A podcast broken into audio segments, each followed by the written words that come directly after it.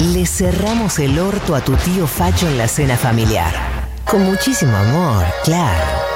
Galia Moldavsky, Martín Selepso, María del Mar Ramón. 1990.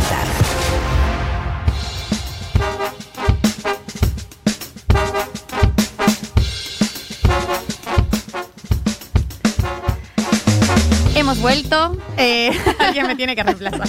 Hemos vuelto.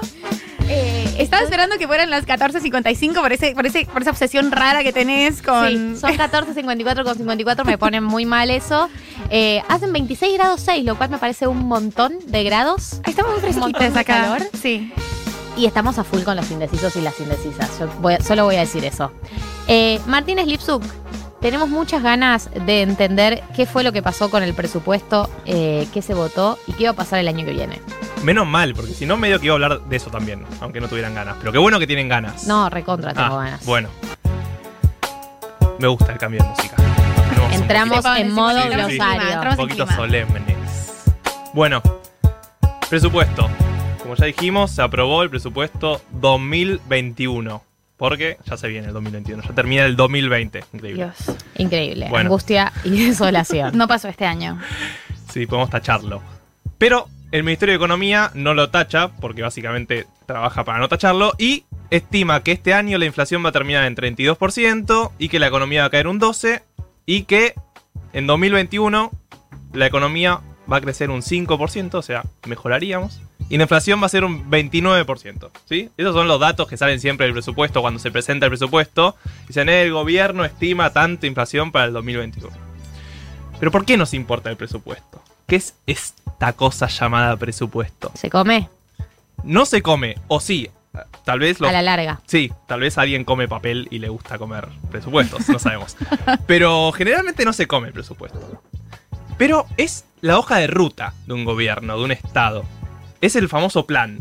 ¿Vieron cuando vienen los mercados? ¿Nunca les pasó que vino un mercado y le dijo, che, mostranos tu plan? Bueno, vos les podés mostrar tu presupuesto. Es un poco como el video ese que se viralizó de la mina que dice los objetivos para el 2020 y se pone tiene como un mental breakdown cuando los lee. La amo, la amo muy intensamente y siento que se pasó quizás con el presupuesto 2020, como si leemos el presupuesto 2020 vamos a hacer ella. Es que real es así, pasa todos los años, ese es el problema de la Argentina. Todos los años ves, ah, el gobierno para este año estimaba como 5% de inflación. Si ves lo- los presupuestos de Macri, por ejemplo, Macri pensaba que el último año iba a tener un 5% de inflación más o menos. Ay. Y tuvo un 50, ¿entendés? Ay. Wow. En Argentina somos ella llorando, pensando iba a estar más con mi abuela y se murió. O sea, es exactamente Y eso. tomamos, tomamos fondo blanco.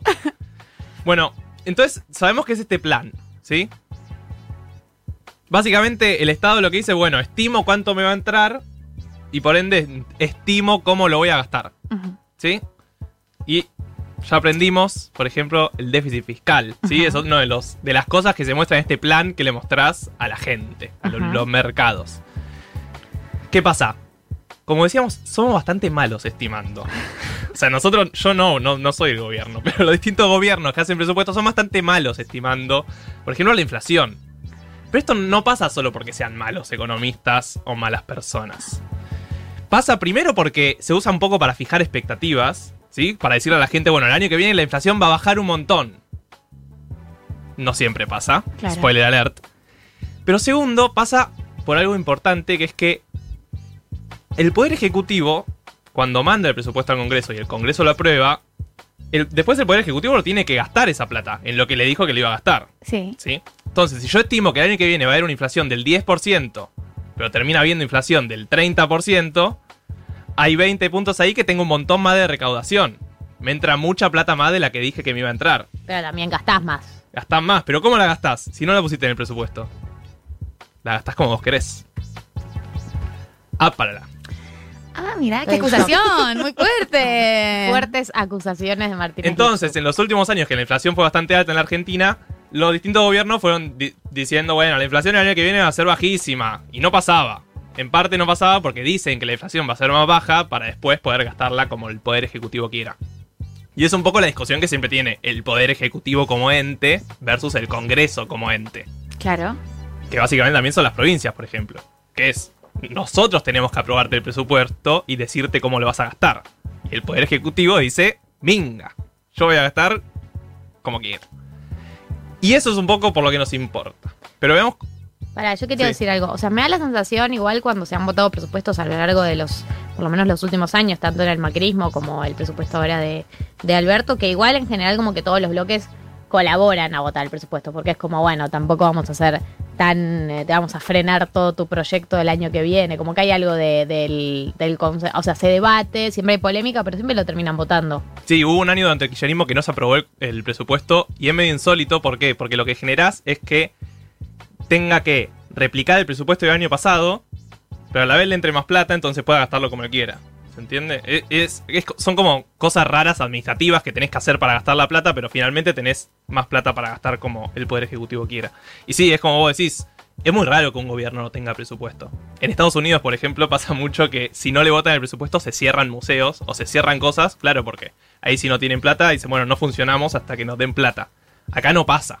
No es que va a cerrar el Museo Nacional de Bellas Artes porque no le votaron el presupuesto al gobierno. Eh, y casi siempre se votan, es como decís. Pero bueno, por ejemplo, ahora el Cambiemos se abstuvo. Fue como, no voy a votar en contra para no decir que... que No ponerte palos en la claro, rueda. para que después no me critiquen, pero bueno, tampoco es que te vota a favor, es como una señal política, ¿no? Marto, ¿qué pasó con.? ¿No hubo algo con respecto al presupuesto que tenía un cálculo mal hecho, que el proyecto que estuvo en el Senado tuvieron que corregirle algo? ¿O Claro, soñé diputados lo aprobaron Sí. y después llegó al Senado y le faltaban unas planillas, unas hojas que faltaron, se traspapelaron, nadie entiende muy bien qué pasó. Eh, así que el Senado votó, pero lo votó con cambios porque no estaban esas planillas, entonces se le agregaron, entonces tuvo que volver a diputados y ahí diputados lo aprobó. Ya está, Básicamente, sí. Era obvio que lo iba a aprobar. Pero bueno, me, me gusta este pie que me das porque una de las cosas interesantes es cómo se hace el presupuesto. Bueno, el presupuesto baja del Poder Ejecutivo, ¿sí? Lo arma, en este caso, Guzmán, el ministro de Economía, y lo baja a diputados. Los diputados lo discuten, lo aprueban, generalmente, y pasa al Senado, ¿sí? El Senado lo aprueba, se convierte en ley.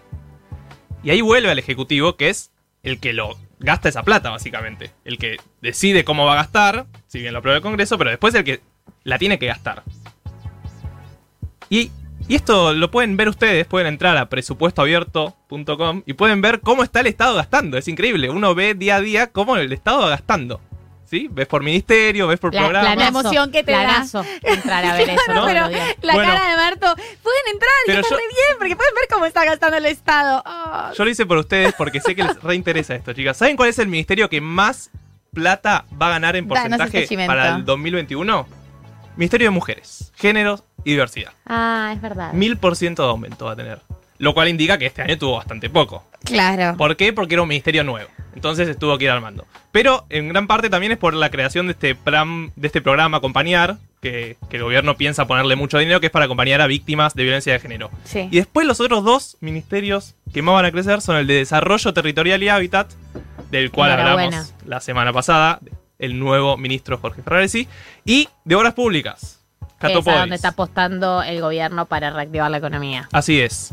¿Y de dónde va a salir la plata? Porque dijimos, subo un montón estos dos tres ministerios. Lo que más baja es financiamiento a provincias y pago de deuda. ¿Se acuerdan que cuando hablamos del financiamiento de la deuda y el refinanciamiento dijimos la Argentina va a pagar muy pocos intereses estos años? Entonces ahorra esa plata. Y acá vamos a la otra discusión, que es, ¿es un presupuesto del ajuste? ¿El FMI vino, puso la firma para ese presupuesto? Que es en parte lo que denuncia, por ejemplo, la izquierda o Nicolás del Caño, que por eso vo- votaron en contra, no, no votaron a favor. Bueno, ¿qué pasa? 2020 la Argentina gastó un montón, Y sí, pues pandemia. porque tuvimos pandemia. Sí. Vamos a tener un déficit cercano a los 8 puntos del PBI, que es bastante alto. El año que viene el déficit, ¿se acuerdan lo que era el déficit? Fiscal. Claro, cuando Sí. gastamos más Cuando de lo que nos entra. lo que Sí. entra. Yo lo quería decir Bien. yo. Entonces, si tenemos déficit fiscal de 8 puntos, esos 8 puntos los tenemos que financiar con algo, con emisión o con deuda. Sí. Tomamos un poco de deuda y emitimos bastante billetes. El año que viene ese déficit va a ser de 4 puntos del PBI, Sí. aprox. Pero esos 4 puntos no tienen en cuenta si, por ejemplo, la pandemia vuelve a crecer. Si no llegan las vacunas, hay quilombo. O sea, tenemos plata para pagar vacunas. Pero si necesitamos otro IFE, vamos a tener que volver a discutirlo. Porque el gobierno no está pensando en IFE para 2021, no está pensando en ATP, por ejemplo Claro. en todos los programas que puso este año para la pandemia, el año que viene lo va a sacar. Y eso es un poco la crítica que le hace la izquierda, como que no tiene tanto acompañamiento. ¿Qué dice el gobierno? Bueno, pero si vos ves el 2019, que fue el último año normal, estamos gastando más. ¿Por qué? Porque estamos pagando menos de deuda. ¿Entiende? Y esa es un poco la discusión. Es verdad igual que eh, cuando el gobierno decide cortar eh, el IFE y el ATP, eh, ahora decidieron cortarlo, hay como un bache entre lo que ellos planean como reactivación o nuevos planes para generar empleo. Hay un bache, hay un grupo de personas que está quedando fuera de lo que recibía de ese IFE o de ese ATP. Bueno, es que ya están reactivados todos los planes de nuevo empleo o ya están reactivados todas las alternativas nuevas que van a reemplazar al IFE o el ATP con otras modalidades. No, obvio. En parte lo que está planeando, por ejemplo, ahora en diciembre es dar más plata en otros programas. Pero sí, es obvio que cuando se termine, va, ya se terminó el IFE, pero cuando se termine el ATP o cuando se termine esos programas, se va a sentir mucho más. Y eso el gobierno lo, lo intenta canalizar con otros programas, pero si no pone la misma plata, no va a ser lo mismo. Y es un poco lo que se discute para el 2021. También es hasta cuánto el gobierno puede dar asistencia. Sí, ese es otro si, debate si también. no hay, si ya no hay clausura total como había Claro, en los primeros meses. Y el formato de la asistencia, que es que Pérsico lo, lo plantea mucho, Emilio Pérsico, de los movimientos sociales, esto de tipo, bueno, todo bien con la asistencia social, pero hay que empezar a pensar otras maneras de eh, llegar a la gente que no sea solamente dándole guita, sino, bueno, generando empleo o, o financiando estas estructuras de empleo que ya existen como para hacerlas crecer, las informales, digo, por ejemplo. Claro. Sí, sí, y eso es lo- la discusión que se viene. Digo, en 2021 nadie sabe qué va a pasar. No es que alguien tiene la bola de cristal y dice, ya se termina la pandemia en enero. Mi 15 de enero se termina la pandemia. No, nadie lo sabe. Entonces la discusión que se va a venir es cuando vuelva a haber un rebrote, por ejemplo, si es que llega a haber, o si no llega a haber, buenísimo. Si llega a haber, ¿qué hacemos? Y eso es lo que dice el gobierno que en el presupuesto no está. Se van a tener que sentar a discutir de vuelta. Eh, Cecilia Todesca fue una de las que más comunicó este tema y dice, bueno, nosotros no tenemos plan COVID 2021 nivel IFE o ATP. Lo vamos a tener que discutir. Básicamente eso es el presupuesto. El dato que quiero que tengan y que les quede en el cerebro es que el gobierno siempre lo tiene que presentar antes del 15 de septiembre. ¿Por qué? Hay una ley. Nadie entiende muy bien Ay, estas leyes, Así que- estas leyes hermosas. Si antes del 15 de septiembre no presentan el presupuesto, vos sabés que el 15 lo van a presentar. Así que si un, el 15 de septiembre del año que viene ustedes no están haciendo, no sé, están haciendo un mate, algo, piensen. Ah, hoy presentan el presupuesto. Hoy es día de Hoy es presupuesto. día de presupuesto. Hoy es día 15 de septiembre, agéndenselo, agarren Google Calendar. Qué infernal eh, la, la pobre gente del Ministerio de Economía esa semana, ¿no? 14, No. 13, 12, onda Porque que no querés estar te, ahí. se te devalúa el peso de esa semana anterior y ¿qué haces? No, Oh, Dios, pobrecites. No, no, no. Pobrecites. Muchas gracias, Martos. Me siento lista para saber en qué va a gastar dinero el gobierno el año que viene.